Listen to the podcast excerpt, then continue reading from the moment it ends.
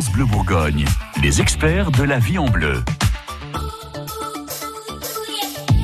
Votre magazine du quotidien prend soin de votre santé. Fabienne Bouvret de la CPAM, la Caisse primaire d'assurance maladie. On parle depuis quelques mois maintenant du fameux dossier médical partagé. C'est un peu la nouveauté en matière de santé. On peut s'informer où finalement, Fabienne, pour en savoir plus sur le sujet? Alors, vous pouvez aller donc euh, sur Internet, hein, si, si, si, si vous êtes euh, si vous voilà, adepte, Internet chez vous. si vous êtes adepte, voilà, sur www.dmp.fr.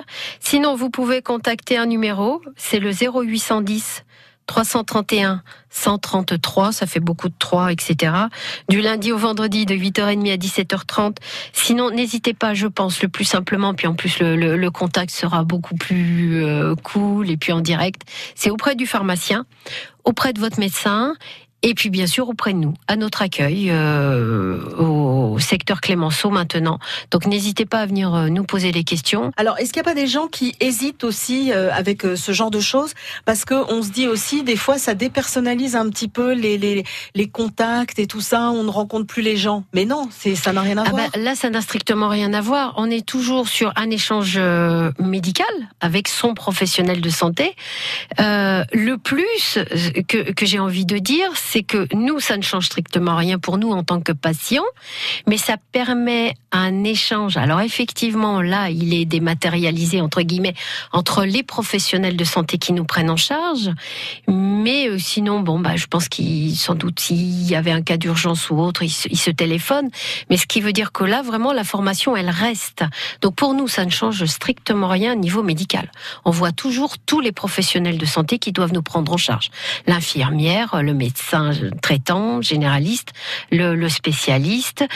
On les voit toujours, l'échange est toujours le même, mais il y a juste que, en fait, on notre santé, en fait, euh, et nos soins médicaux, c'est quand même à nous. Moi, je sais que personnellement, souvent, on, me faisait des examens, j'avais pas forcément les résultats.